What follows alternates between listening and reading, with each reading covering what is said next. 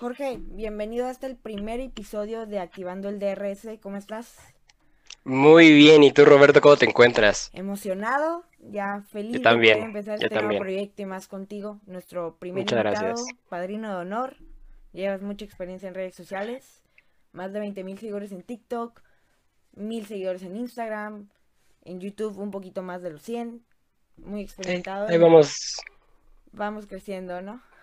Vamos creciendo, mi hermana, vamos creciendo. de- del automovilismo.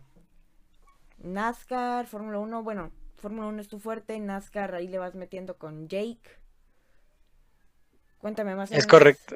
un poquito Pues más te de- digo- Dime, dime.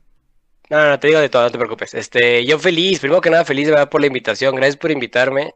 Eh, qué bueno que te animaste porque de verdad eres alguien que, que me cae muy bien y que sabe muchísimo y que qué bueno, qué bueno que te lanzaste a hacer todo esto. Entonces, este, yo feliz de ser el invitado de honor, feliz de ser el primero.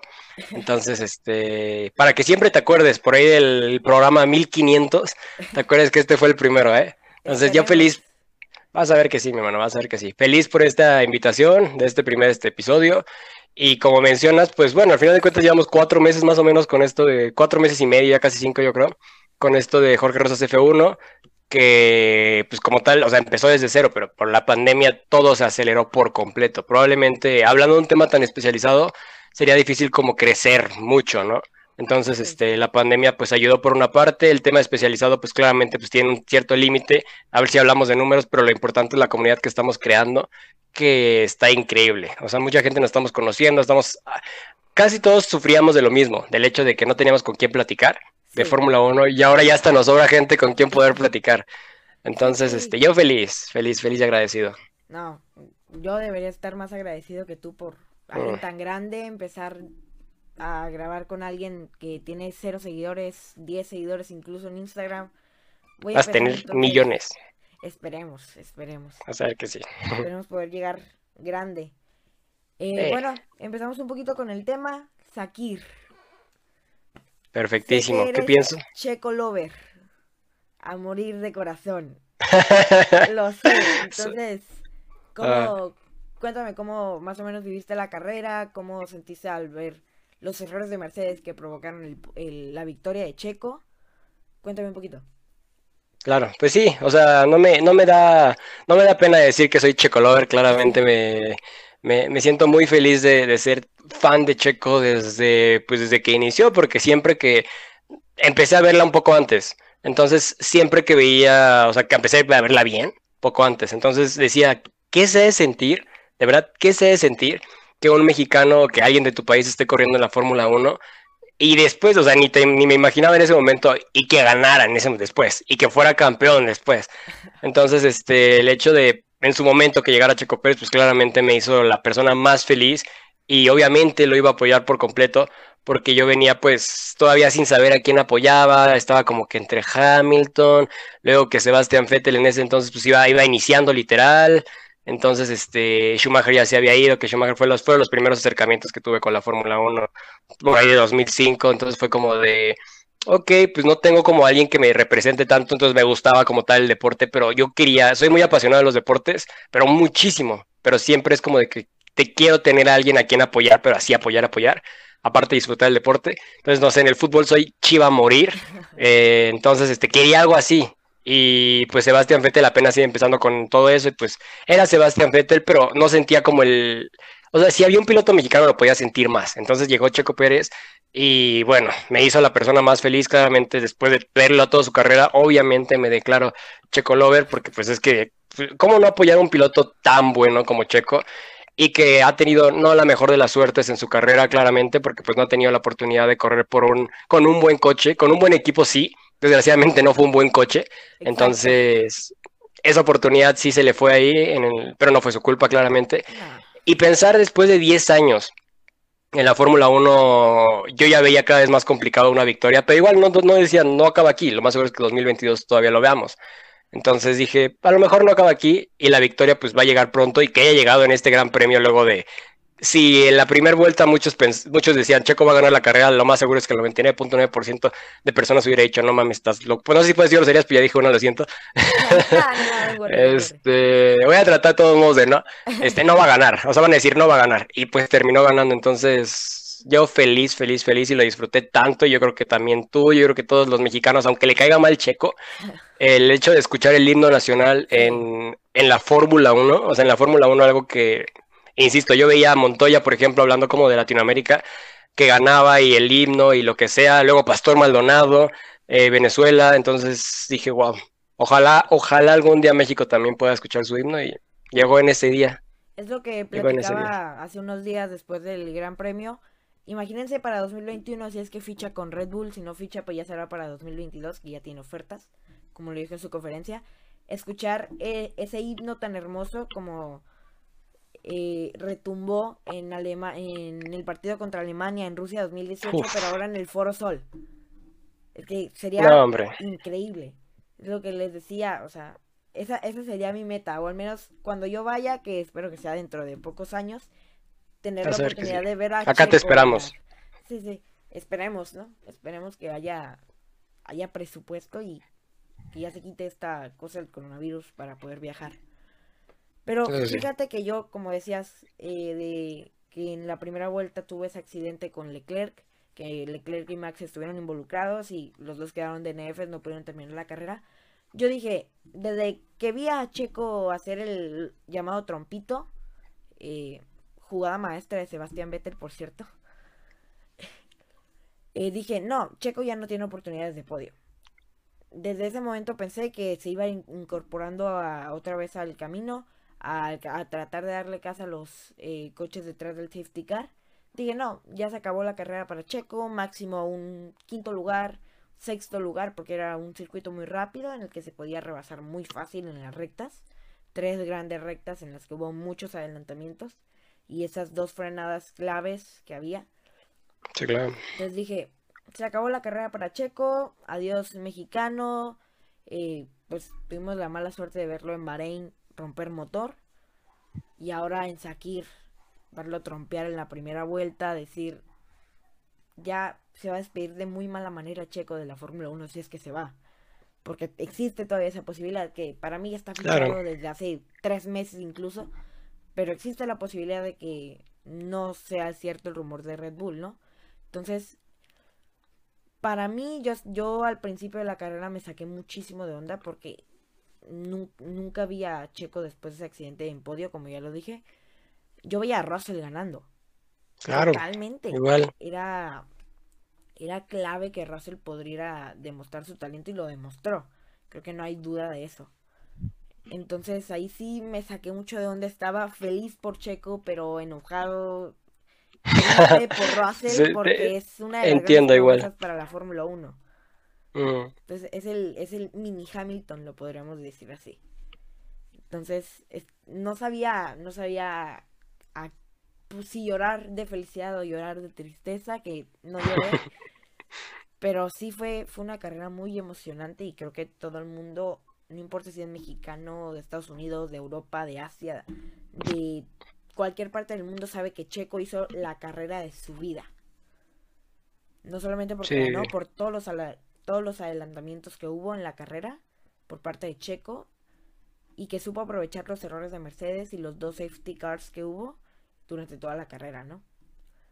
Sí, yo creo que no lo dijiste perfecto. El hecho de que haya ganado Sergio Pérez, que ha sido su primer victoria, no fue solo increíble para nosotros. O sea, no, lo disfrutamos solo nosotros los mexicanos, sino muchas personas en el mundo. Fue como una victoria, como la victoria de Gasly que nos emocionamos todos y no somos franceses. Al final de cuentas fue esa primera victoria, pero es que la de Checo fue, fue especial, más especial creo yo por el trabajo que había tenido de tantos años y luego cómo reaccionó en el momento tan natural, viendo lo que es alguien como un poco serio, o sea, es alguien no es tan no es tan efusivo como otros pilotos, entonces no es como los otros pilotos que gritan y exactamente cosas. Exactamente, entonces el hecho de literal que lo primero que escucháramos una vez que abrió el radio fue como estaba sollozando, como estaba llorando literal. y que, y que a mí el video lo que me impresiona es que quiere hacer algo con las manos, pero no sabe qué hacer con las manos. Entonces de pronto las tiene por acá y no sabe qué hacer, o sea, está muy emocionado. Fue como una victoria tan pura que hasta se nos hizo raro, rara porque no hemos vivido algo así. Lo más cercano era Gasly, y aún así lo de Gasly también siento que fue un poco más mesurado eh, comparado con esta. Pero como dices, creo que esa victoria solo a los que odian a Checo no les gustó, la neta. Pero ahí en fuera todos, todos, todos la disfrutaron muchísimo. Sí, aparte el sentimiento de llevar 190 carreras sin poder ganar. La racha más larga. La más larga. Creo que Mark Webber era el segundo con 130 y tantos. O sea, habla había muchísimo, muchísimo. De tres años de, extra, sí. Entonces, el, simplemente el poder ver que, digo, eh, los primeros 10 adelantamientos que hubo, incluso 15, son coches peores que él.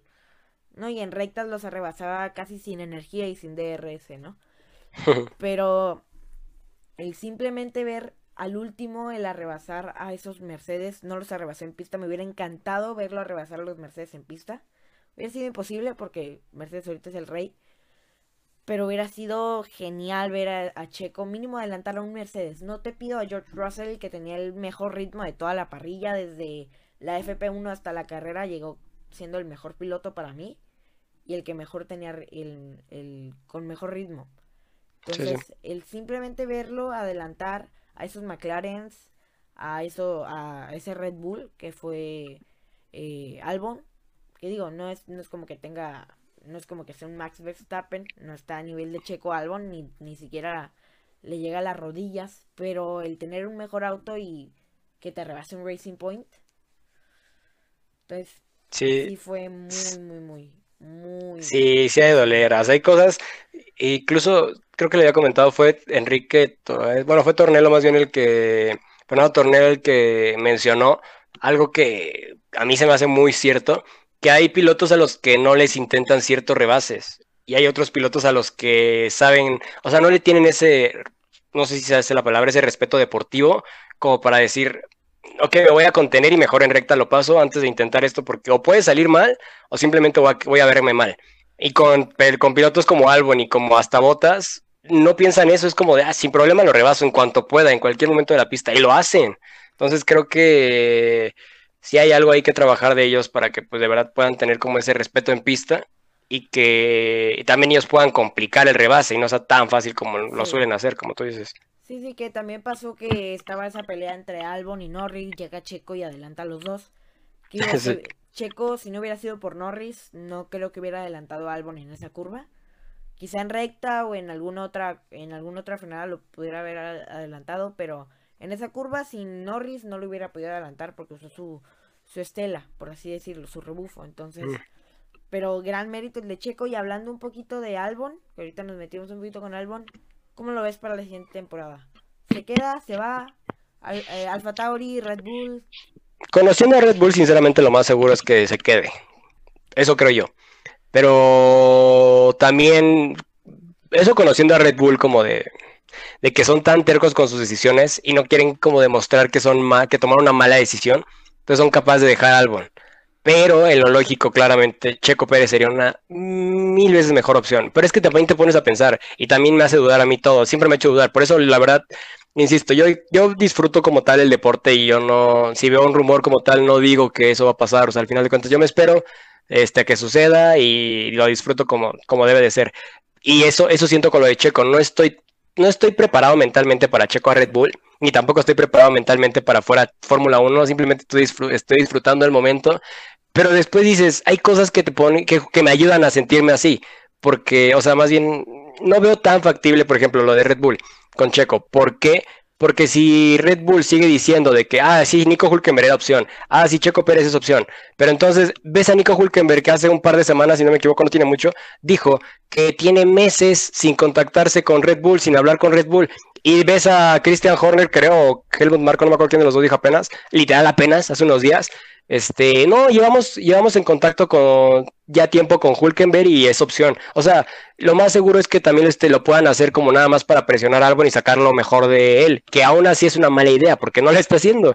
O sea, al revés, creo que le está pegando toda la presión. Entonces, por esa parte de Albon, lo más seguro creo yo pero no creo que es lo que sucede. O sea, quién sabe, en realidad no pienso si es más seguro o no, en realidad. Simplemente está la opción de que Albon se quede y está la opción de que Checo se quede, las dos tienen sus fuentes, los dos tienen como peso, pero ¿qué me gustaría a mí, Checo Pérez en Red Bull? ¿Qué, ¿Qué, es probable que pase? Pues Albon se queda, pero aún así yo creo que Checo es una gran opción y es una posibilidad. O sea, tampoco digo que no vaya a suceder porque es una posibilidad, pero igual hay a esperar, literal esperar la próxima semana, yo creo que ya tendríamos algo más claro por ahí. Sí, sí, esperemos Checo Red Bull. Sí, para mí se lo merece más que Albon. Ah, sí, claro, sin duda. Es un, es un pilo, es lo que le está fallando a Red Bull. Desde que se fue Ricciardo, la dupla Verstappen-Ricciardo se ha venido yendo para abajo porque no tiene pilotos experimentados. Por más que Max lleve muchísimo tiempo en la Fórmula 1, aunque sea tan joven, no va a rendir al igual que alguien que tiene experiencia de verdad. Porque lleva muchos años, eh, lleva toda su carrera en Red Bull, entonces siempre ha tenido un buen auto. Nunca ha tenido esa prueba de adelantar a, a un coche mejor que él. Digo, eh, exceptuando los Mercedes y los Ferrari. Pero no ha habido esa prueba para Verstappen. Entonces no creo que tenga la mayor experiencia del mundo. Y es lo que le está fallando a Red Bull. Un piloto. Él ocupa un piloto experimentado al lado de Verstappen. Porque Verstappen, si bien tiene experiencia, es un piloto joven. Entonces, un piloto como Checo, que lleva 10 años de trayectoria en la Fórmula 1, a punto de ganar. Y que está en su mejor momento. Sí. A punto de ganar la ahora Fórmula 2. Eh, que ahora antes era GP2, si no me. Si no mal recuerdo. Entonces, es un piloto constante. Que está en su mejor momento, como bien dices. Viene de ganar una carrera, de tener un podio. Hubieran sido tres podios consecutivos si no hubieran sido por los errores de en Imola y en pues que no fue su error ni error del equipo en Bahrein, pero pues no, no pudimos verlo en el podio, pero hubieran sido tres podios consecutivos y cuatro contando Sakir, que fue victoria, ¿no? Entonces viene su mejor momento, es el piloto yo creo que con mayor cuidado de neumáticos en la Fórmula 1 y en la mayor parte de la historia. Cuida sus neumáticos como si fueran yo no sé qué. ahí también Red Bull, que tiene la parada más rápida de todo el mundo en box, creo que le puede ayudar mucho a armar buenas estrategias para las carreras, llegar a ganar carreras, llegar a estar en podios mínimo la mitad de carreras de toda la temporada. Creo que sería... Es otra cosa. Es otra cosa que mencionaste bien importante, porque igual, si nos ponemos a pensar como de, hoy, bueno, ok, Checo se va a Red Bull y ahí tienes a Max Verstappen muchos dirían, oye, pero ¿cómo le va a ganar en pista Max Verstappen, al mismísimo Max Verstappen? Sería complicadísimo, claro que sí. Yo también pienso que en pista probablemente Max Verstappen salga, si no, no es probablemente en realidad Max Verstappen salga ganando.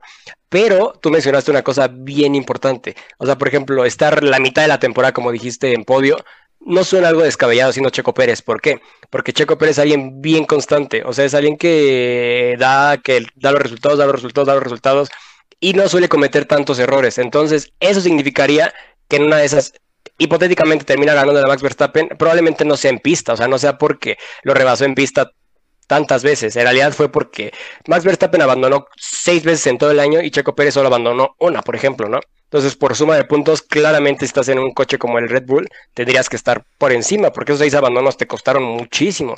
Entonces, eso también podría ser algo bueno para el equipo. Más bien, sería algo bueno para el equipo, como mencionas. Entonces, es la, es la opción lógica, pero el problema es que en la Fórmula 1 ya la lógica no existe, ya, o sea, Fórmula 1 sí, no hay lógica ahí.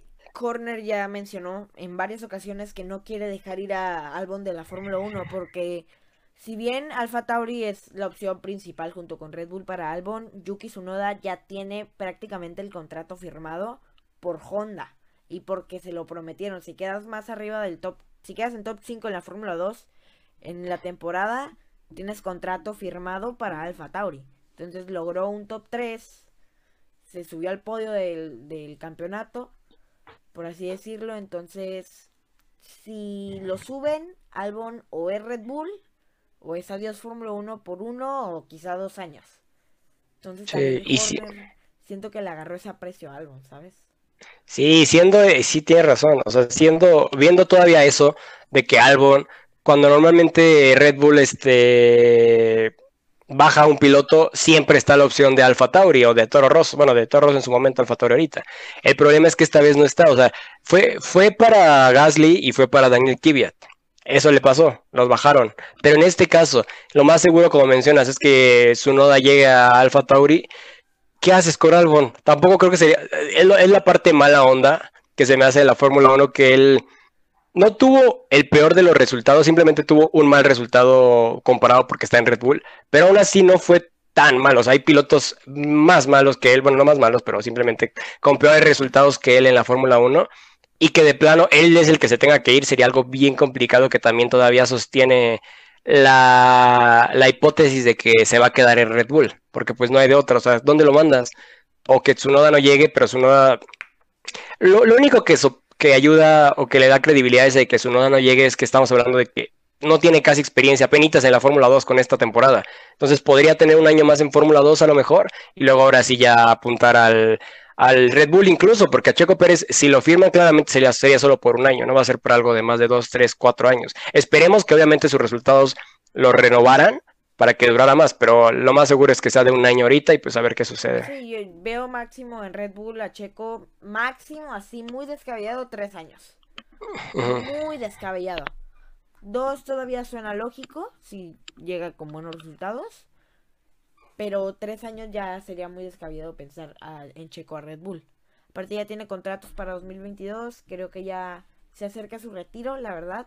Aunque nos duela decirlo, se acerca el retiro de Checo, también de Hamilton. Pero bueno, ¿lo piensas? ¿Y por ejemplo, sientes cercano el retiro de Ricciardo? Tres años, quizá. Tres, o sea, más que Checo.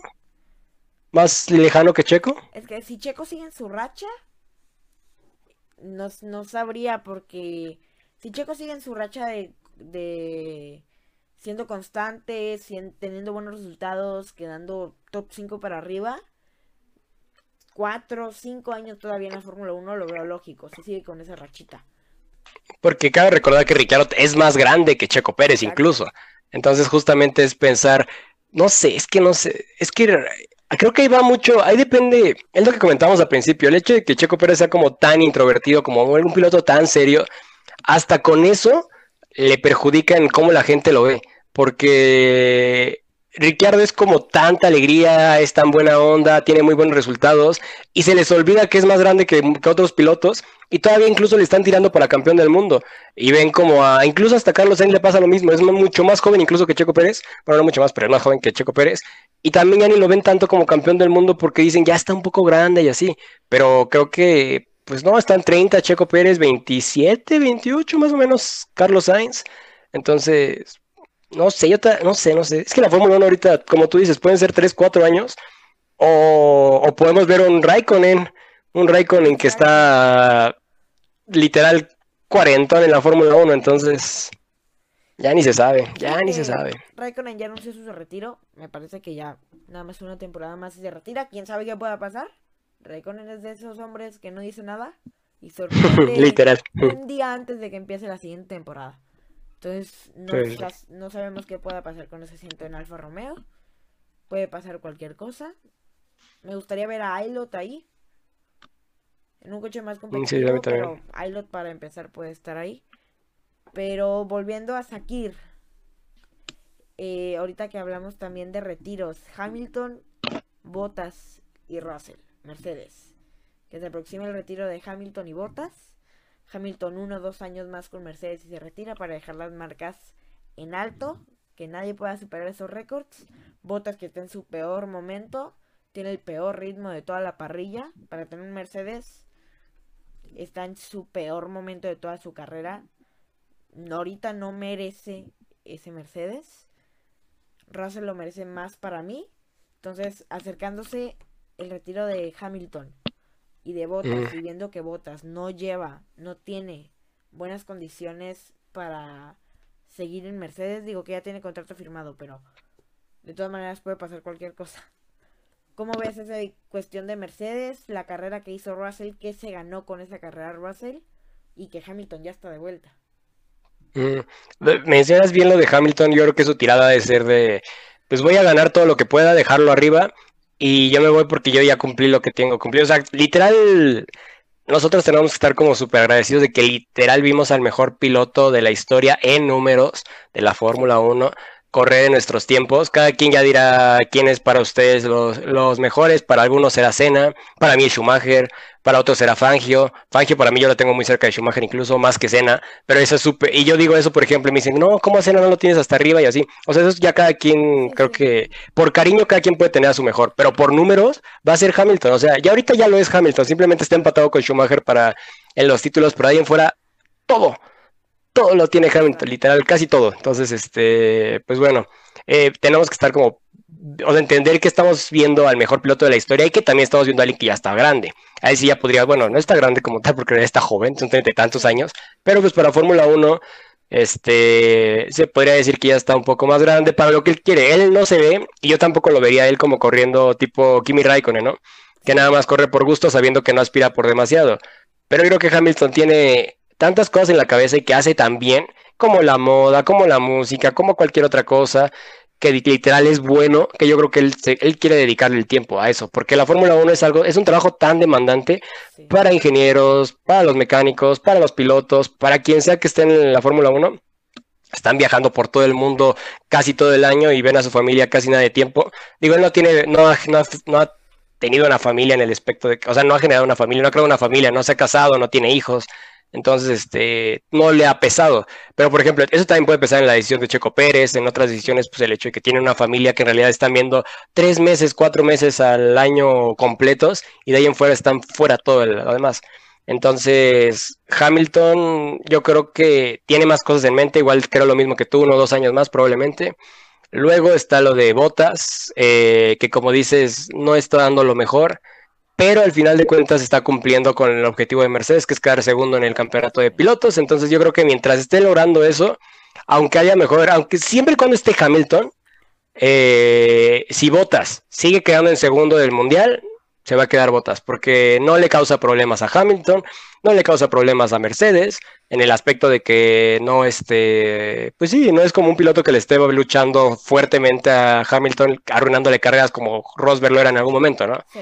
Entonces, siempre, siempre y cuando quede en segundo, eh, yo creo que va a quedar Botas ahí porque es el piloto perfecto para Mercedes en ese aspecto, aunque como lo dices perfecto, yo también lo creo, Russell podría ser, podría hacer mejor las cosas, no sé si merecer por el hecho de que pues, no tiene tantísimo tiempo, pero aún así sí creo, concuerdo contigo que haría mejor las cosas que Botas, pero el problema es, estás chavo, aceptarías quedarte como o sea, probablemente digas que sí, pero en el momento que tengas la oportunidad de rebasar a Hamilton y que tengas como tú sepas que tú puedes lograrlo y, te, y de verdad te digan como es que no lo hagas, ¿podrías aguantarlo? Esa es la cosa para Russell. Entonces, mientras esté Hamilton, lo más seguro es que Bottas se quede como segundo piloto, ¿no? Sí, porque bien lo vimos en Sakir, eh, eh, Russell eh, liderando prácticamente toda la carrera hasta ese segundo safety car que le costó la carrera liderando toda la carrera pidiendo que su equipo le dijera cuando eh, Botas estaba usando energía, cuando lo quería adelantar, cuando quería acercarse a él, que le terminó sacando más de 3 segundos de distancia a un Botas, que bien no está en su mejor momento, pero lleva mucha, tiene mucha experiencia en la Fórmula 1, lleva varios años con Mercedes, de que lo puede hacer bien, porque ya lo ha demostrado Botas, lo puede hacer bien. Entonces, Russell sí lo veo como líder de Mercedes y es lo que Toto quiere plantear. No quiere que haya esa pelea como hubo con Rosberg y Hamilton. Entonces quiere esperar a que Hamilton se retire. Quizás se quede Botas, que no creo la verdad. Con Russell como escudero, que es la función de Botas en Mercedes. Proteger al líder, que en este caso es Hamilton. Hacer tráfico atrás de él.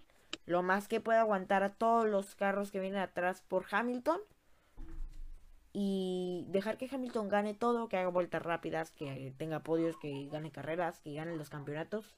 Entonces creo que si bien no suben a Russell este, este siguiente año, que está en peligro el lugar de botas para mí, lo van a subir para 2022 o quizá si, si todavía no se va a Hamilton para 2023, él ya tiene su lugar prácticamente con contrato firmado en Mercedes.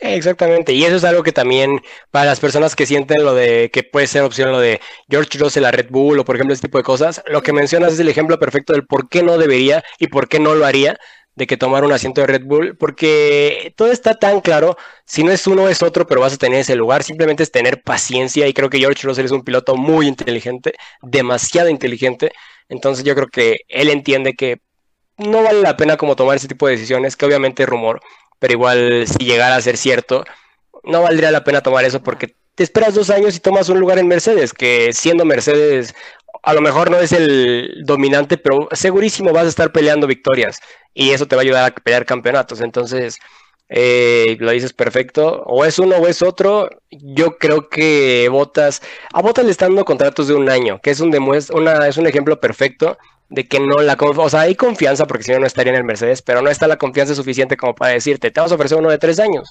Entonces, esos, esos de un año también ayudan como a, o le dan más esperanzas a pilotos como George Russell de que pueden llegar a ese Mercedes dominador, ganador y todo eso. Sí, Entonces, que paciencia. Yo veo, por ejemplo, si Hamilton se queda más de dos años, que la verdad, ojalá y nos siga deleiteando con sus carrerones que hace, pero que le deje el lugar mejor a otro piloto más joven, sea Russell o sea cualquier otro piloto más joven. Ya dejó sus marcas en alto, ya, ya ganó todo, ya no tiene nada que ganar, ya no tiene nada que perder. Mejor ya que, o sea, que se vaya a descansar, que se busque una novia, que busque hijos, que busque hacer su familia. Pero también ahora que McLaren llega con ese motor Mercedes, eh, tratar de ganar incluso carreras que con Mercedes allá arriba no creo que lo pueda hacer. Quizás si hay otro, si, quizás si hay algún error de Mercedes, puede ser que McLaren se pueda colar con ese motor. Sí, claro. Pero si yo fuera Russell por lo menos, y si a Ricciardo pues, sepa si le vaya bien o si le vaya mal en McLaren, me gustaría ver a ese eh, Russell en ese McLaren mínimo uno o dos años en lo que Hamilton se retira para que no esté en el peor coche de la parrilla, pueda estar eh, demostrando lo que tiene y estar peleando por podios, porque estoy seguro que, que, McLaren va a lograr mínimo dos podios en la temporada, uno de cada, uno de cada piloto, porque con ese motor y que viene haciendo las cosas muy bien desde el año pasado, que viene haciendo un muy buen coche con buen chasis, con buena aerodinámica, pueden llegar a tener varios podios en la temporada. Entonces, tener a esa dupla Norris-Russell, para mí sería un sueño. Se nos va Carlos. Eh, entonces, que llegó Ricciardo, estoy totalmente de acuerdo con eso. Es muy buen piloto, está en una de sus mejores épocas. Pero que Ricciardo ya se viene su retiro.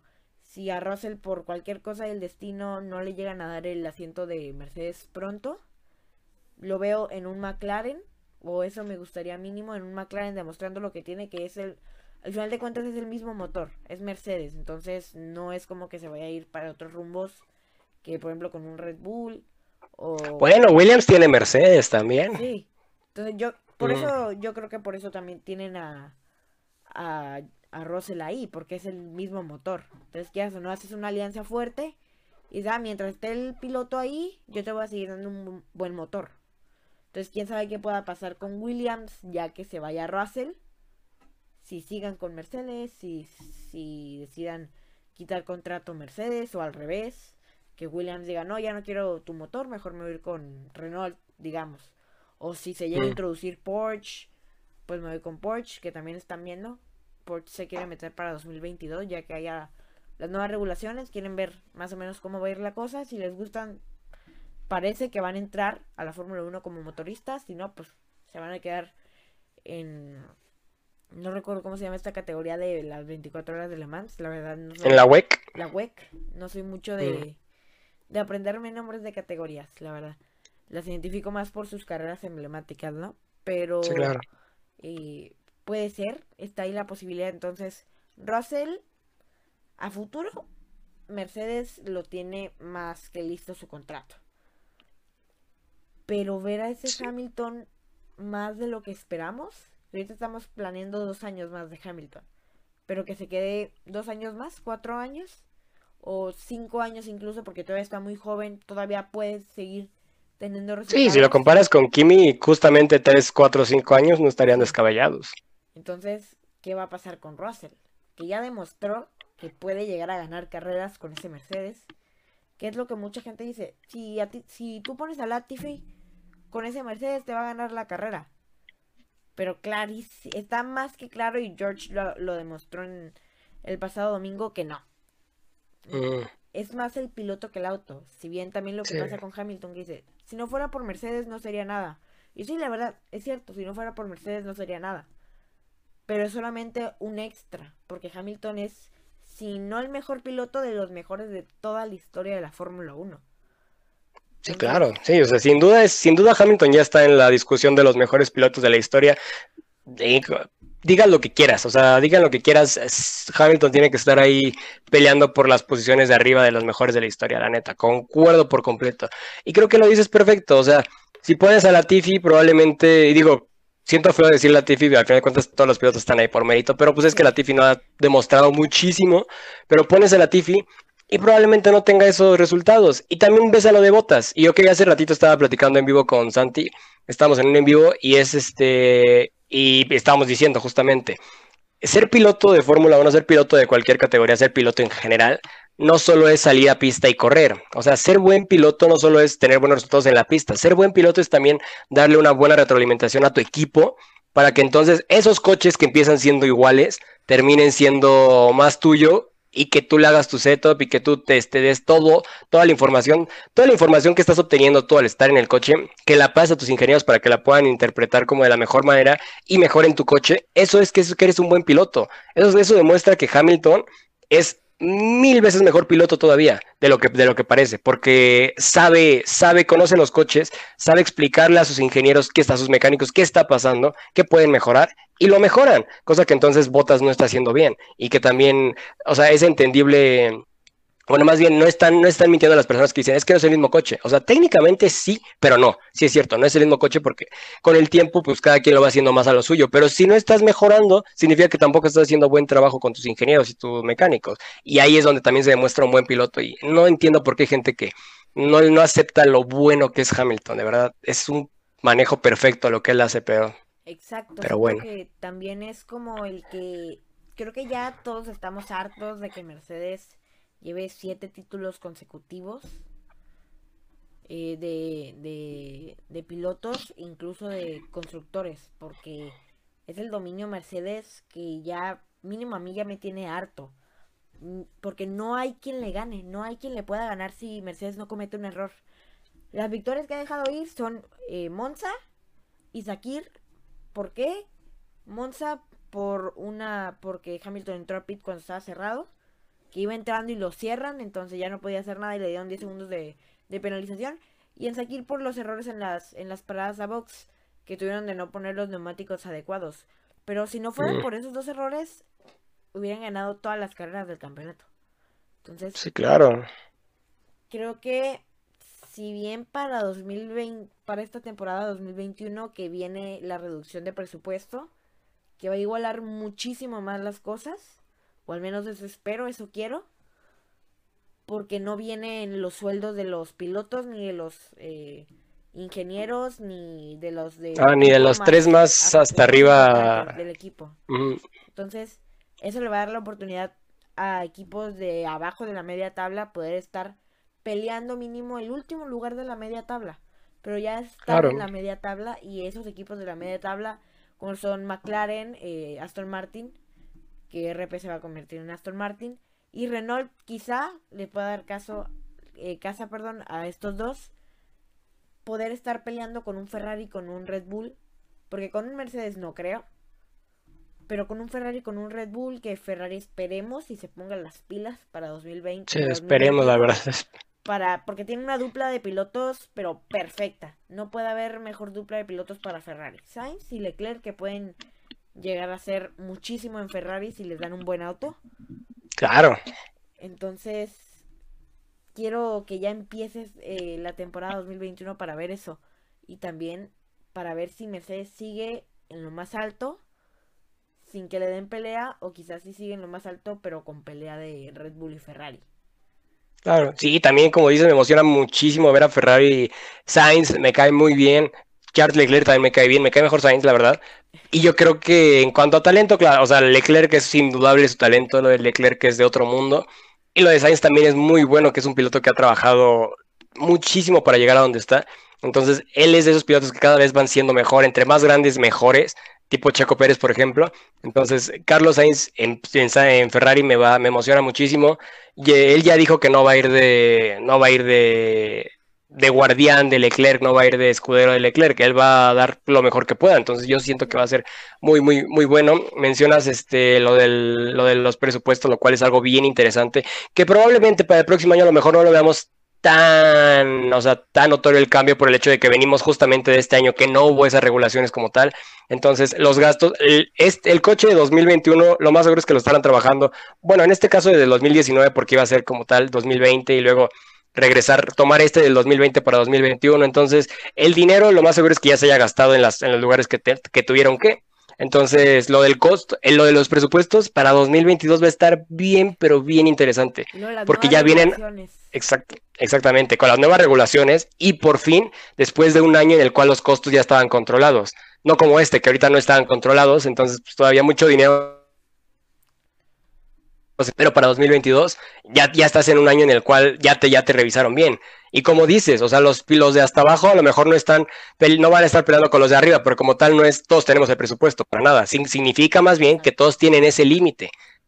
Tú, ya de ti depende que llegues a ese límite, pero pues no, no muchos de esos equipos no llegan a ese límite, pero mínimo ya saben o pueden dormir tranquilos de que los equipos de, de arriba no están gastando más, o sea, no están gastando cosas como ahorita están gastando los 300 y tantos millones, o sea, ya sabes que están en ciento y tantos, entonces, ok, no pasan de ahí. Ya para el 2022 va a ser muy, muy, muy interesante ver eso, concuerdo. Sí, sí, también mínimo a mí, las nuevas regulaciones metiéndonos un poquito en este tema que vamos a tener que hacer otro episodio porque es muchísimo para hablar de las nuevas regulaciones y de las siguientes temporadas. El que, por ejemplo, a mí no me gustó la reducción del tamaño de la longitud del monoplaza ni el cambio de los rines, la verdad. Mínimo a mí, quizá los rines todavía los paso, pero que sean más cortitos, estilo Fórmula 2, sí es... Mm. Mínimo a mí. ¿Te gusta que se vean como acá agresivos? Sí.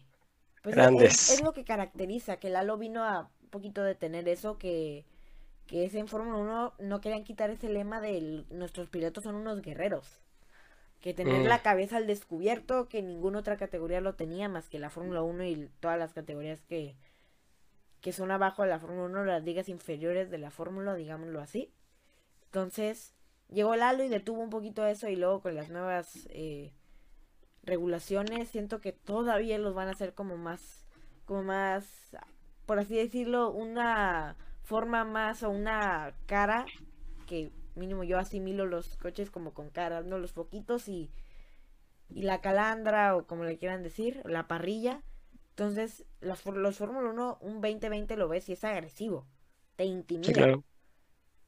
Y ahorita que lo vas a ver más cortito, como más chill, estamos calmaditos. yo así ah. lo veo. Mm". Pero hay que ver también las categorías cómo se adaptan las nuevas regulaciones. Exactamente. Y sí, lo dices perfecto. O sea, el cambio afectó a la estética, claro, en el aspecto de, rudeza, claramente sí, bueno, el cambio que va a haber, claramente sí lo va a afectar. Pero igual creo que, o sea, estoy de acuerdo contigo, si es, ya no es tan, no se va a ver como tan agresivo, como tan temerario, tan guerrero, como dices, eh, como antes. Pero igual es donde ya nos tenemos que poner a pensar. Nos estamos quejando normalmente del hecho de que es que no hay tantos rebases, es que como hay rebases es muy artificial por el DRS y es que lo esto y el otro. Pero pues la Fórmula 1 escuchó, simplemente nos escuchó y pues es que la mejor solución para eso entonces es quitarle carga aerodinámica, entonces hacer, hacer estos tipos de cambios para que haya más pelea justamente en pista y que se puedan seguir los coches y no siempre, no solo este, no solo necesitar el DRS para hacer esos rebases. Entonces, concuerdo contigo, creo que fue un sacrificio para esperemos tener unas mejores carreras. Ya veremos qué preferimos, si se vean padres, pero que no haya tantos rebases, o que se vean como, que también se ven bonitos, pero como dices, igual no es como, o sea, estábamos acostumbrados a otra cosa recientemente, entonces a ver qué vale más la pena. Ya veremos en ese momento, a ver si, si es cierto que va a haber más espectáculo, como dicen que, o sea, es 80%, si no me equivoco, más fácil seguir un coche con este, con las reglas del 2022 Entonces, pensar en eso es simplemente tener más, en las curvas tener más rebases, este, obviamente en rectas, rectas más cortas, tener coches que no les está afectando el, o sea, tener más peleas, la neta, si, si cumple lo que prometen, creo que va a valer la pena el sacrificio, si no, sí, se va a sentir feito. porque ahorita, sin lugar a duda, ver la Fórmula 2 es más entretenido en cuestión de rebases, competitividad que la Fórmula 1. Mm. Sí, está más parejo, la verdad. Que es prácticamente el mismo coche en todas las escuderías o equipos, como le quieran llamar. Es prácticamente igual, es el mismo coche, solamente cambia pues el diseño de fuera y una que otra cosita en el motor, quizá el chasis, quizá aerodinámica, los kits. Sí, el equipo literal hace la diferencia. El equipo hace la diferencia por completo ahí. Y el piloto, porque hay Y el piloto, exactamente. En Fórmula 2 y en Fórmula 1. Entonces, ahí que ya no va a estar Schumacher ni Mazepin. Vamos a ver si su noda sigue en la Fórmula 2. Que también Estar bueno saber va a poner muy, muy emocionante. Ailot, que lo veo campeón del mundo sin Schumacher, que quedó en segundo lugar. Si su noda se queda, es su noda o Ailot campeón del mundo en Fórmula 2. Mm. Entonces, eso ya prácticamente. Schwarzman, ¿no crees que Schwarzman pueda estar ahí peleando? También. Si le dan un buen coche, que se lo dieron esta temporada y que no hay tanta diferencia como lo dijimos, pero también puede ser que le den un mal coche que Prema se vaya para abajo, como lo hizo Ferrari desde dos años, un año. Entonces también ahí puede pasar cualquier cosa. Sí, eso tiene razón. Y uno nunca sabe, porque en este año tuvimos a un Prema que, si no me equivoco, fue campeón en todas las categorías, o sea, o piloto o equipo fue campeón en todas las categorías en las que están corriendo Prema. Entonces fue el primer año que hicieron como algo tan espectacular. Incluso si no me equivoco, también fue el primer año que ganaron la Fórmula 2. Entonces algo también muy grande. Creo que, como dices, si siguen manteniendo Prema este nivel, yo creo que Schwartzman sin problema va a estar también peleando el campeonato ahí. Ya sería su segundo año, ya tendría muchísima más experiencia. Si en este su primer año estuvo liderando la mitad de la temporada, un poquito más creo, qué va a hacer el próximo año que ya tiene toda esta experiencia. Entonces, ya veremos qué sucede, ¿no? Sí, esperemos que se ponga emocionante tanto la Fórmula 1 como la Fórmula 2. Eso sí, esperemos que sí. Regresando un poquito a Sakir, que ya, que digo, no hay, mm, ya no hay, ya comentamos todo lo emocionante que pasó. Eh, la media tabla y cómo ves para llegar a Abu Dhabi. Ve cómo ves a McLaren, RP y Racing Point, RP Racing Point, RP Racing Point y Renault llegando a Abu Dhabi, que van a ser los que van a estar peleando el tercer lugar de constructores. Mm. Y como ves la pelea entre Bottas y Verstappen para el segundo lugar de pilotos. No recuerdo cuál es la diferencia, no sé si la tengas por ahí tú, yo ahora no recuerdo cómo es lo de Bottas y Verstappen, pero creo que sí. es en, en Sakir, Bottas le tenía que sacar 15 puntos a Verstappen para mm. ser segundo lugar del campeonato. Mm, ok, entonces, ¿y cuánto, su, cuánto sumó? ¿Sumó, ¿qué, lugar quedó? Quedó octavo o séptimo, mm. pues sumó como cuatro o tres puntos. O sea, estamos hablando de que casi casi tiene que. Botas tendría que quedar en posiciones de octavo, noveno. O sea, Botas con un podio, lo más seguro es que ya se asegure ese segundo lugar. Pero igual, si Verstappen llegara a ganar esta carrera, aquí yo creo que puede ser opción. No sabemos cómo regrese Hamilton. O sea, o sea, fuera de que es Hamilton, está regresando de una enfermedad complicada y que tuvo síntomas, o sea, no fue asintomático, sí, tuvo síntomas, entonces... que es vegano, que le afecta al no tener proteínas. Digo, todo se puede suplantar con suero y con medicamentos, ¿no? Pero te afecta. Sí, claro. Sí, no, yo creo que va, va, a, llegar, va a regresar diferente, no creo que regrese mal, claramente. Pero Max Verstappen, si quiere terminar la temporada de la mejor manera posible, esta es su oportunidad. Entonces, yo creo que la victoria y combinado con un resultado medio difícil de botas, un cuarto, quinto, supongo que eso le serviría. Podría funcionar, pero un podio de botas que yo creo. Él lo dijo, él dijo, acaba de decir que ya ni se acuerda cuándo fue la última vez que terminó en podio, porque ya tiene bastante tiempo que no está ahí. Entonces. Que fue la No, desde antes, imagina. Ajá, justamente, justamente fue la peor. Entonces, yo creo que va a llegar con hambre de que tener un buen resultado. Va a estar buena esa pelea, va a estar buena esa pelea. En cuanto a la de cuarto lugar, Checo Pérez ya la tiene bastante, a menos que abandone y que Ricciardo quede en podio, sería la única forma de que quede en cuarto lugar Ricciardo, pero los demás ya están fuera de la ecuación. Yo creo que el cuarto ya está más sellado, pero veremos qué onda. Este, ¿qué más? ¿Qué más? En la media tabla, como mencionas, Racing Point ya está, también está difícil que pierda ese tercero, pero es posible porque puede tener un doble abandono como lo tuvo en, en Bahrein y que otra vez este McLaren tenga un buen resultado sólido, quinto, sexto, cuarto, quinto o podio incluso, eso le quitaría el lugar a Racing Point. Entonces, eh, Renault está un poco más complicado porque se tiene que pasar de todo para que ellos puedan ganar, pero quiero que está entre McLaren y Racing Point. Yo siento que Racing Point se va a quedar con ese tercero. Pues la verdad, yo, yo encantado de que o Racing Point o McLaren, que me gustaría más McLaren, Racing Point por Checo solamente, pero McLaren lo llevo apoyando desde hace tiempo, digo, desde que llevo viendo la Fórmula 1 y un poquito antes, antes de que la viera. Y más que nada porque Lando es un meme, la verdad. Es el mini Joker y viéndolo al lado de Ricciardo van a ser, yo creo que los, lo que le va a dar comedia a la Fórmula 1. Sainz, que también eh, me gusta mucho su manera de conducir, el futuro que puede tener, que, es hispanohablante, también me ayudó a, a, elegirlo, ¿no? Que ahorita mis, mis, como mis esperanzas están en Russell eh, Sainz y Norris, que son mis mi top 3 ahorita en cuestión de, de cómo me caen y todo. De cariño, ¿no? De, cariño, de que los quiero ver en un podio a los tres juntos, ¿no? Uy, sería increíble. entonces, también ver esa última carrera de Carlando, como se le llama en redes sociales, a Carlos con Lando, que dos años, solamente dos años nos dieron de, de esa dupla de pilotos, que es para mí la mejor dupla de pilotos de toda la historia contando en resultados, en cómo eran y en la amistad que forjaron. Porque muchos pilotos, muchas duplas tienen los mejores resultados, pero no son los, los mejores amigos, como lo son Sainz y Norris. Que, aparte sabes? De eso, perdón, perdón, de eso, yo creo que, no sé, yo siento que Ricciardo le va a ayudar muchísimo más a Norris como piloto por el hecho de que lo dijiste perfecto. Yo creo que no, no ha habido, al menos en mucho tiempo, como una, una, cercanía tan pública incluso de amistad como la que tiene Ricciardo, como, perdón, la que tiene Sainz y Lando. Entonces, eso siento que ayudó, un poco a que se sintieran cómodos entre ellos y claramente sí mejoraran. Pero yo siento que alguien como Ricciardo, que igual es un amor de persona y es un meme también y todo esto, junto con Lando, va a ayudar mucho a que siga como esta buena, buena vibra que tienen. Y aparte, Ricciardo es alguien bien competitivo, que si se tiene que poner serio, se pone muy serio. Entonces, siento que va a ayudar mucho a Lando a que tenga ese paso extra. Yo creo que lo ha detenido el no tener como esa competencia, como tan, esa competitividad más, más que de amigos, como de verdad, es que necesito, necesito casi casi humillarte, obviamente no humillarte, pero necesito ganarte y de verdad demostrar lo que soy yo.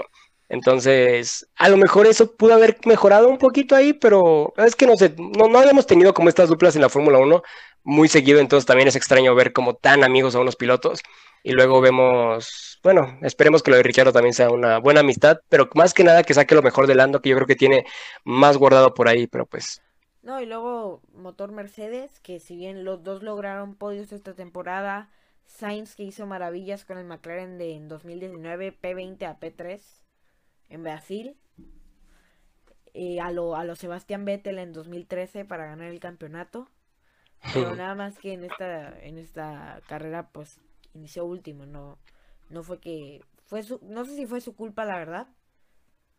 Pero no, no pasó como Vettel, pero recuerdo esa remontada épica. Las, Sí, lo de Vettel de justamente de Brasil 2012 fue otra cosa. Fue lo campeón así, cuando ya veías a Alonso también bien feliz que casi casi podía ser campeón y luego no, la neta, esos momentos han sido de los que sí, se me quedan. Brasil 2008 con Hamilton arrabasando en la última curva, con los de Ferrari ya celebrando. Se extraña Brasil siendo la última carrera, la verdad, se extraña muchísimo. Sí, la verdad, o, quizá que no sea la última carrera, pero que se definan campeonatos ahí. Sí, Porque exactamente. por ejemplo, este año se definió en Turquía. Fue cuántas carreras pasaron desde Turquía, una, Van dos carreras de Turquía. Van a ser tres, Así van a ser tres. Entonces ya desde la ante antepenúltima carrera ya está definido el campeonato y le quita el sabor de la Fórmula La emoción, sí, claro. 2007 hasta 2014 incluso, que en Brasil se llegaban a definir campeonatos, ¿no? En esas, en esas eh, épicas pistas históricas Entonces ver definirse campeonatos en, por ejemplo, en Japón todavía, que se defina un campeonato en Brasil, en México, que ya ha pasado. Entonces, ahí sí le está perdiendo un poquito de sabor la Fórmula 1 en ese, en ese caso, porque ya no están las últimas peleas, las últimas peleas por el campeonato, que fue como en, en varias ocasiones ya ha habido campeones en Abu Dhabi, Vettel, Rosberg, Hamilton, que han ganado su, su campeonato en... Sí, ahí mismo, en Abu Dhabi, justamente. Pero al menos este año ya no va a pasar, el, eh, la temporada pasada tampoco pasó, entonces también eh, falta esa emoción en Abu Dhabi. Pero sin lugar a duda, emoción la va a haber por ese segundo lugar de pilotos, por ese tercer lugar en el, en el campeonato de constructores, pelear la media tabla a ver si los McLaren se llegan a subir a los, al podio. Estaría padrísimo eso, estaría increíble eso. Entonces. Que, que igual, ok, no va a ser tan fácil como, por ejemplo, bueno, ni siquiera fue fácil, pero mínimo tan probable desde antes, sabiendo que no iba a estar Hamilton, por ejemplo, en Sakir, que pensáramos en un nuevo ganador, o mínimo un Max Verstappen ganador y no un Mercedes.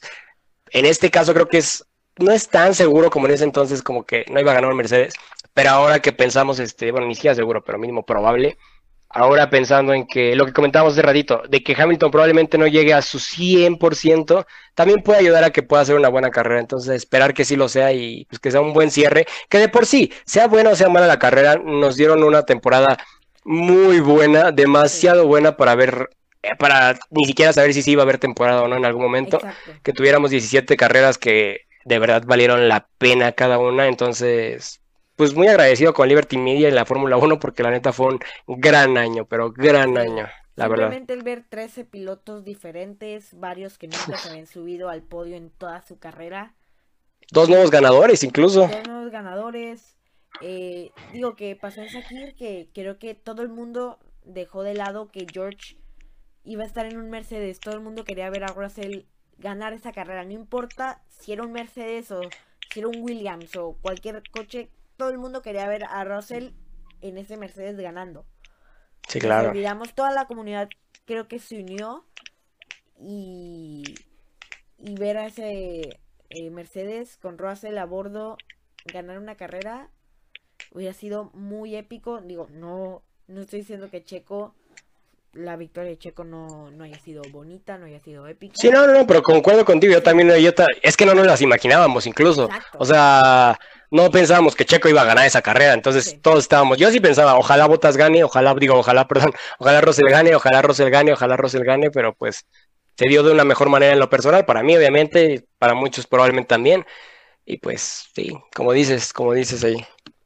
Sí, también que, por ejemplo, me tocó ver en, en TikTok y en Instagram varias, eh, varios comentarios, varios usuarios que comentaban qué bueno que Hamilton se, se enfermó, que se muera, ¿no? Entonces también eso sí, ese es el lado malo de la Fórmula 1, lamentablemente. Tenemos una muy bonita comunidad, tanto hispanohablante como en Europa, en Asia, incluso hay mucha comunidad de Fórmula 1, pero que haya ese tipo de gente sí nos deja muy mal parados a los fanáticos de la Fórmula 1. Es decir, ¿cómo le pueden tener tanto odio a un piloto? ¿No? Que también pasa en todos los deportes, yo creo que pasa, hay un jugador, eh, un piloto, un como le quiera llamar, depende del deporte, odiado, que a nadie le gusta o, nada. Digo que están los Hamilton lovers, como existen los Checo lovers. Eh, sí, claro, hasta los Latifi lovers, no dudo que por ahí existan. No dudo que haya Latifi lovers, pero también sí me, me, sacó mucho de onda. La verdad, me alegro que Hamilton esté bien y que vaya a correr en Abu Dhabi. Me hubiera visto, me hubiera gustado ver a Russell otra vez en ese Mercedes, tratando de ganar la carrera que lo hubiera hecho. Sí, claro. Pero también que Hamilton esté bien son muy buenas noticias. Que tenemos al siete campeón, al siete veces campeón mundial de vuelta en un circuito en su auto. Entonces también me alegro por él. Me alegro por la Fórmula 1 que no perdemos a un campeón. Como está pasando con Schumacher, que tras ese accidente esquiando quedó en coma por... No sé si sigue en coma, ya no se ha dicho nada de Schumacher. Pero mm. si sigue en coma, ojalá y no se vaya, ¿no? Pero también es, lo que es lo que demuestra que no solamente eh, la Fórmula 1, que es un deporte muy peligroso, lo vimos en Bahrein con, con el choque de Grosjean. Y a, largo, a lo largo de la historia, pilotos perder la vida en el circuito, como Ayrton Senna, eh, o accidentes muy graves que pudieron salir caminando incluso con uno o dos rasguños. Pero eso demuestra que la Fórmula 1 y cualquier deporte es peligroso, ¿no? Justamente, digo, tomando lo primero que mencionabas, el ambiente el automovilismo como los fanáticos es muy tóxico y es algo que pues nosotros como gente que está creando contenido debemos de trabajar. Este, si queremos hacer un buen cambio, debemos de trabajar en pasar toda la buena vibra que podamos, de verdad, este, ayudar a las personas a que entiendan el deporte para que igual lo vean por gusto y entonces puedan como disfrutarlo y no simplemente sea como de, ay, él está ganando, ay, yo lo voy a apoyar porque de verdad muchas personas, como tú dices, no quieren a Hamilton, no lo apoyan, le desean hasta la muerte, porque lo dijiste perfecto. Sí hay gente que lo hace mucha. Entonces, por ejemplo, las partes políticas, según para mí no es política, es este, para mí son derechos humanos básicos, como bien lo dijo Mercedes, lo que hace Hamilton, pero la gente lo odia porque hace ese tipo de cosas, que al final de cuentas Hamilton es una gran persona, es un personajazo, aparte de que es el mejor piloto de la historia en números, puedo decir siempre números, pero cada quien tiene sus, sus preferencias. Es este, un ser humano impresionante. Tiene una plataforma que tienen otros 19 pilotos, pero que solo él la usa al nivel que, que debería para apoyar causas que son necesarias. Son necesarias que, que, que la gente pueda escucharlos, pueda saber qué está pasando y que si por él fuera, apoyaría mil veces más. Pero pues es que también no es como que él, ah, sí, tengo que estar apoyando, o sea, más bien, no, no, no puede estar haciendo todo ese tipo de cosas, no puede hacer el trabajo de todo el mundo él solito. Entonces, justamente si nosotros desde nuestra trinchera podemos hacer como pasar esta buena vibra, que se quite como la toxicidad un poquito entre todo este ambiente que existe y es muchísimo, qué mejor que podamos hacerlo y que de verdad disfrutemos, porque como dices, o sea, ¿para qué desearle el, mal al mejor piloto de, al mejor piloto que está ahorita? Entonces, mejor disfrutarlo. Claramente, eso sí, todos quisiéramos, hubiéramos querido ver a Russell otra vez ahí, pero es más que sea más por el hecho de ver a Russell en un Mercedes y no por el hecho de no ver a Hamilton para ver qué más sucede. Entonces, sí, aprovechar que estamos viendo a Hamilton y dejar la toxicidad de lado y disfrutar el deporte por lo que es, porque la categoría es maravillosa. Entonces, ¿para qué odiar a algún piloto? O sea, sí, es entendible que no te caigan bien, pero pues no por eso lo tienes que odiar y desearle la muerte. Y también disfrutar de esta última carrera el domingo, que ya quedan muy poquitos días para que termine la temporada, para ver a esa dupla de pilotos, eh, como lo es Sebastián Vettel y Leclerc en Ferrari, que Vettel va a hacer su última carrera en Ferrari. Mm, lástima que no puedo lograr un título mundial, pero... Eh, se termina una época muy importante para la Fórmula 1, Vettel en Ferrari, quizá ver las últimas temporadas de, Hamilton en la Fórmula 1, ver a, ese, a esa dupla Sainz Norris por última vez, verlos en una misma escudería que dudo que se termine su amistad, pero mínimo ya no lo vamos a ver, ya no los vamos a ver tan juntos. Ver a la última carrera de Ricciardo, en Renault, que también le dio mucho. No, no pudo lograr muchas cosas, pero siento que sí le tomó cariño y bastante cariño. Quizá podamos ver la última carrera de Checo o de, de Albon, que Albon no, no lleva mucho en la Fórmula 1, pero también a todos los pilotos yo creo que se les aprecia. Lleven un año o lleven 10, ¿no? Y también Checo, el ver su última carrera en el equipo que tiene una muy bonita historia con ese equipo, salvó prácticamente a ese equipo, que en su época era Force India, eh, logró todos sus podios, prácticamente todos sus podios en Force India, el verlo por última vez en ese auto, si va, aunque no se Checo Lover, vas a llorar, mínimo yo me estoy mentalizando para llorar yo en sí, carrera, porque no ah. solamente es de que, ah, me gusta tal piloto y se va de la escudería, es por todo lo que va a pasar en la última carrera. es el fin de una era de para mucho, ahí casi quiero todo. Es el fin de una era muy bonita, la Fórmula 1, y que se viene otra era totalmente diferente. Entonces, lo único que queda es dejar afuera la toxicidad, como bien lo decías. Pues ahora sí que querer a todos los pilotos por igual. Quizá tendrás tu favorito, ya sea por por su estilo de conducción o porque te cae mejor que otro, pero no ser tan tóxicos, que es lo que nos caracteriza. Exactamente. y disfrutar de esta última carrera que mínimo a yo creo que a muchos de los aficionados de ese deporte los va a hacer llorar y va a generar mucho tema de conversación.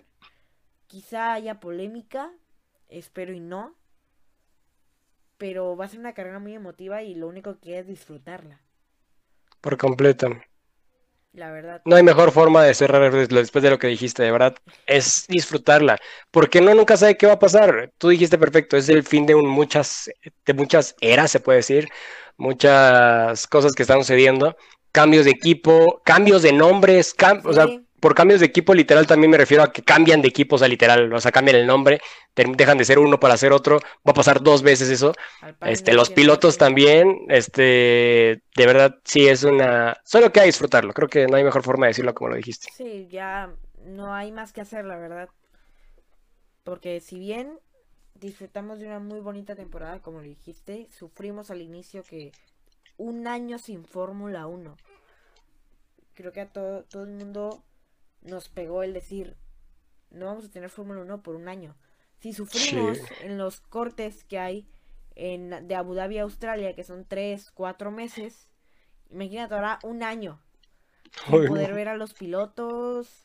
Digo que también tuvimos un muy buen corte que con, con, los streams que hubo de por parte de Norris, de Leclerc, de Albon, de Russell, ahí con los memes que se generaron en el, en el Fórmula 1 online. Entonces... Sí, claro, todo eso ayudó un poquito a la espera, pero si aún así ahorita fue una espera larga, de verdad no hubiera, no, no sé, no, como dices, hubiera sido difícil imaginarse un año entero sin Fórmula 1, más de un año, porque en realidad venían desde antes. Sí. Entonces, qué bueno que no se dio. Sí, la verdad que sí. George, nos vamos yendo, la verdad, ya, no, la verdad ya, ya no hay mucho de qué decir. Creo que eh, pues sí, como lo venimos diciendo, a disfrutar de esta última temporada. Faltan dos días para esa carrera. Eh, te agradezco de verdad que hayas aceptado la invitación. No, ah, no, me agradezcas. Qué tan agradecido me siento que alguien tan grande, digo que llevas poquito, pero eres uno de los, en redes sociales mínimo, de los que estás pegando más fuerte en TikTok y en Twitch vas creciendo poquito a poquito cada vez Ahí vamos. formando una comunidad más bonita. Que he tenido la oportunidad de estar casi casi en todos los directos. En, en Gracias el por eso. ahí que también se hacen las, las llamadas. Que si peleamos de cura, por qué estado es mejor, porque no solamente hay de Ciudad de México, hay de todos lados. De donde habitas, ¿no? Hay de, de, Colombia, Argentina, incluso. Chile, Perú, España, de todos lados. También hay. Costa Rica, claro. y lo que estás logrando de no solamente quedarte en México y llegar a tantos países, a tantas regiones, a tanta gente, créeme, es de admirar. Por eso Muchas gracias. estoy tan agradecido que tengo cero suscriptores en YouTube. Llevo 13 seguidores. No por mucho, no por mucho. Esperemos. 13 seguidores y esos 13 seguidores son gracias a ti que compartiste la publicación. Mm. Eh, anunciando que íbamos a estar aquí. Entonces, Créeme, estoy más agradecido que nada. Y pues ah, nada más cuéntanos cómo te encontramos en redes sociales para que te vayan a seguir. No, muchas gracias. Antes que nada, de verdad quiero agradecerte por esas palabras, gracias por ese apoyo y gracias por siquiera tenerme en mente para poder ayudar y ser el primero de el primer invitado justamente del programa. Yo soy el que te agradece a ti demasiado todo el apoyo porque como dices, has estado ahí apoyándome en los streams, en TikTok, en Instagram, en todos lados. Y al final de cuentas, no llevábamos ni un año, no llevamos ni medio año haciendo esto. Y el hecho de que podamos crear una comunidad, como tú dices, tan internacional y que ustedes me puedan regalar de su tiempo viendo mi contenido, este, viendo los streams y que todavía me tengas en mente para ser el invitado de honor, de verdad. Tú me dices que gracias, pero de verdad yo soy el que tiene que agradecer a ti por ese apoyo y que qué bueno que te animaste a hacerlo porque entre más seamos las personas que hablemos de Fórmula 1, más sale ganando nuestro lado del mundo, que no tiene tanto, tantas luces para la Fórmula 1 como del otro lado del charco. Entonces, este, necesitamos gente que pueda hablar de ellas, de la Fórmula 1, para que más gente le pueda interesar y creo que estamos haciendo bien nuestro trabajo y esa es la intención. Yo estoy muy agradecido de que haya, de que haya gente de todos lados y que pues pueda apoyarme porque de mi parte no solo me queda hacer lo mejor posible este, ahí a organizarme bastante con el tiempo y poder crear de todo para seguir creando contenido y pues yo feliz, de verdad agradecido por todo eso. En lo, menos importante, estoy como Jorge Rosas F1 en todas las redes sociales. Perfecto, ¿no? Te repito otra vez, gracias por la invitación, que digas que tú eres el agradecido. Créeme que no sabes, repito lo agradecido que estoy. Mm. Y esperemos que los dos podamos llegar muchísimo, muy, muy, muy, muy, muy lejos, incluso llegar a, España, que, haya gente de España, que también he visto a gente española en los streams, y también que formar una bonita comunidad de este lado del charco, ¿no? Que Por completo. también hay varias, varias gente de, ahí, de ahí de, de tu comunidad que se está aventando a hacer sus podcasts, si no mal recuerdo, mañana sales en, bueno, el sábado 12 de diciembre. El sábado. Mm. Aprovecho para hacer publicidad. sábado 12 de diciembre no recuerdo de verdad el nombre, pero ahí en la red de, Jorge va, a estar, está el anuncio. Entonces, va a estar también en un podcast. Eh, esperemos que les vaya bien y esperemos que te siga yendo como te está yendo ahorita. Esperemos que no te quedes en 20 mil seguidores, que llegues a los millones de seguidores, que puedas hacer verificación, que yo creo que es uno de los pasos más importantes y de los logros más importantes no solamente en TikTok, en todas las redes sociales, tanto YouTube, tanto Twitch, tanto Instagram. Mira, tener una verificación es muy top. Justamente yo ahorita estoy más que feliz por el hecho que estamos creando una comunidad y como lo mencionaste bien, con tantos países y que de verdad se toman el tiempo de, ver mi contenido y seamos 20 mil, nos quedemos en 24 mil como estamos ahorita, eh, lleguemos a justamente millones o tuviera incluso los 100 que me quedé, bueno, con 100, con 100 que me hubiera quedado este, en TikTok y que supiera que de esos 100 hay tanta gente que le está interesando, o sea, de verdad y que me agradecen y que me dicen que gracias a mí o ven la Fórmula 1 o le entienden más a la Fórmula 1 o regresaron a ver la Fórmula 1, eso es lo que más, más, más, más feliz me pone. Pero pues si significa, o sea, si los números significan que más personas estén interesadas en la Fórmula 1, entonces pues sí, que seamos más. Pero al final de cuentas, la intención es que este mensaje que estamos justamente platicando tú y yo y que platicamos de una manera increíble, pueda ser así para todos y que lo puedan disfrutar, así como se habla del fútbol. Que digo, no digo que tengo nada en contra del fútbol, porque incluso me gusta muchísimo, pero que la Fórmula 1 fuera así de ese nivel, estamos muy lejos de, pero no suena descabellado, así que ya veremos, ya veremos. Sí, esperemos que todo vaya bien, que todo fluya como tenga que fluir. Como lo decías, no importa si le estás dando el mensaje que quieres compartir o explicando de la Fórmula 1 a un millón de personas o a 10 el chiste es que estás haciendo feliz o le estás alegrando el día o le estás ayudando a entender un deporte tan bonito que algunas personas ni siquiera lo consideran como deporte. A 10 personas, pongámosle, ya mínimo, o esa es mi motivación, que mínimo a 10 personas les puedo alegrar el día, les puedo entretener el día, les puedo ayudar en la, con sus dudas de la Fórmula 1. Que digo, no sé mucho, no sé tanto como tú, ni en redes sociales, ni la Fórmula 1, llevo muy poquito viéndola, la verdad. Eh, pero el tener al lado de mí, bueno, aquí al lado de mí, pero enfrente de mí, lástima que no, se pueda hacer presencial ahora. Eh, pronto, pronto. Pronto, esperemos que pronto. Eh, aquí platicando con uno de los mayores eh, en Fórmula 1, en TikTok por lo menos. Es un honor, créeme, es un honor, pero enorme. Y que seas el padrino de honor para este podcast que va empezando desde cero. Esperemos que podamos llegar a más. También que tú puedas llegar a más. Tienes entrevistas ya con grandes del deporte. Entonces que podamos llegar a mucho. Y, que pueda formar una bonita comunidad, ¿no? Vas a ver que sí, vas a ver que sí, estoy seguro de eso. Vamos a llegar a muchos, a muchísimos lados y a muchas personas y el impacto va a ser genial y va a ser increíble. Gracias de nuevo por el tiempo y créeme que yo, yo estoy también agradecido con todo esto y impresionado también con todo tu cómo te desenvuelves, cómo platicas, cómo sabes también de esto. Así que no te hagas menos porque todo lo contrario, sabes muchísimo. Entonces, gracias por todo el apoyo y por esas palabras, bro. y por el tiempo. No, gracias a ti por tu tiempo, que sé que tienes muchísimas cosas que hacer. Y no, soy desorganizado, más bien, soy desorganizado, no es lo que soy. Este poquito tiempo para poder ayudar a tus seguidores a crecer, ¿no? Que estoy seguro que habrá mucha gente que dice, no, ¿qué tal si se vuelve más famoso que yo y me quite el lugar, ¿no? Pues que tomes ese tiempo para ayudarnos y para ayudarnos a crecer más que nada. es genial, créeme, me desde el primer momento que entré a tu perfil, me acuerdo que te conocí por gracias a TikTok en para ti. Eh, me empecé a, le empecé a dar like mucho a lo, a lo de Fórmula 1. Tardaste un buen en salirme porque todavía no tenías una comunidad tan grande.